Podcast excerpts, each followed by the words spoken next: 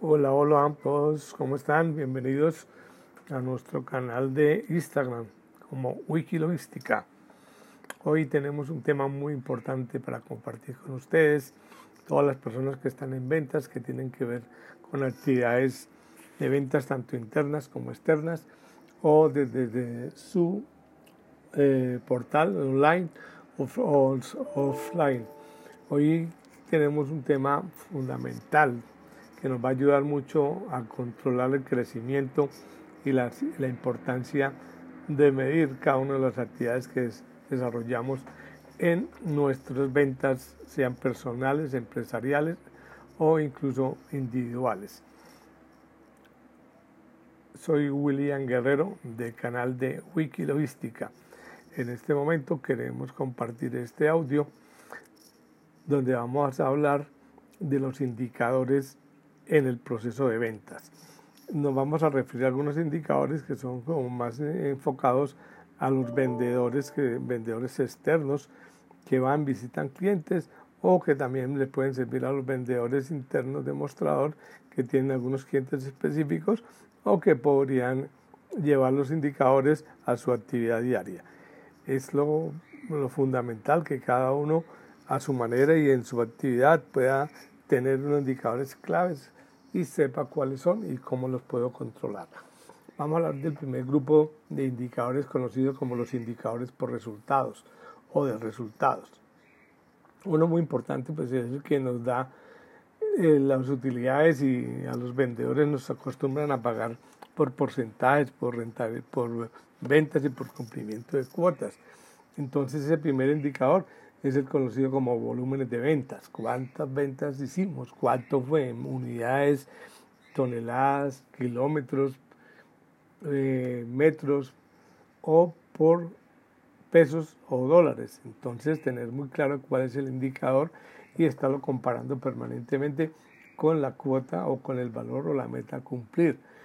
Eh, normalmente todos tenemos una cuota o una meta a cumplir mensualmente es importante que esa meta no la dejemos para, para revisar después del 15, del 18 del mes, como estamos en este momento, o por allá el 25, a ver cuánto me falta para cumplir la cuota y así ir a buscar mis clientes favoritos, mis consentidos, para que me ayuden a, cumplir la cuota. No, eso no está bien, ni ya no, hoy no se debe usar esa estrategia. Hoy debemos todos los días tener un plan de trabajo y que el plan de trabajo me defina cómo debo, eh, eh, cómo debo qué, qué cuotas debo cumplir día a día, e incluso hora a hora, y mirar si el día lunes, en la mañana o en la tarde, el martes, el miércoles, cada día, cómo voy en el cumplimiento de esas cuotas y si van de acuerdo a la meta. Otro tema también es la cartera de clientes. Estoy creciendo en clientes porque una empresa que no tiene clientes, esa empresa desaparecerá. Entonces, ¿cuántos clientes nuevos tengo? De los que tengo, ¿cuántos le vendí? A los que tengo, ¿cuántos pagaron? ¿Cómo están pagando? Que eso es también otro tema importante en la cartera. El número de clientes como el valor recaudado y esas empresas que eh, su venta normalmente son a crédito, pero hay que llevarles un control sobre el número de días de la cartera, el monto adeudado y la recuperación de la cartera. Ese es otro indicador que debemos tener muy en cuenta. Otro es el ingreso de nuevos clientes. ¿Cuántos clientes nuevos estoy ingresando a la empresa? Semanal, mensual, cuántos debo crecer cada mes, cuántos se me están cayendo cada mes, para tratar de que si se me están cayendo los clientes, recuperar con nuevos clientes para que no baje el cumplimiento y en un momento tenga un problema de caída de clientes o pérdida de clientes.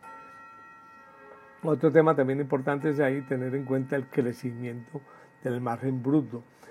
Todo vendedor debe tener capacidad de medir cuál es el margen bruto o el margen de rentabilidad que le genera cada cliente, porque cada cliente tiene gastos diferentes. Algunos clientes, por las diferentes eh, posibles alianzas o posibles eh, condiciones de la negociación, pueden tener algunos beneficios que esos beneficios en algún momento pueden afectar la rentabilidad de la empresa. Entonces, tener claridad cada cliente, cómo cuánto es rentable para la empresa y cómo estoy midiendo esa rentabilidad. Entonces, es fundamental y quería dejarles estos cuatro indicadores de resultados claros. Primero, el volumen de ventas y el cumplimiento periódicamente. La cartera de clientes, el número de clientes y el monto de los clientes que adeudan e individualmente cuánto y si están cumpliendo el número de días y el monto eh, asignado. El ingreso de nuevos clientes, cómo estamos en el crecimiento de nuevos clientes. Y por último, el crecimiento del margen bruto de la rentabilidad para la empresa de cada cliente. Este es el tema que quería compartir en el día de hoy. Dejamos un nuevo tema para la próxima oportunidad que será ingresos de gestión, indicadores de gestión que nos van a dar otros aspectos importantes a controlar. Soy William Guerrero del canal de Wikilogística. Los invito a que nos visiten en nuestras redes sociales como Instagram, Facebook, YouTube, eh, Twitter y también en los, en los audios que pueden encontrar en estos canales. Muchísimas gracias. Nos vemos en la próxima. Que estén muy bien.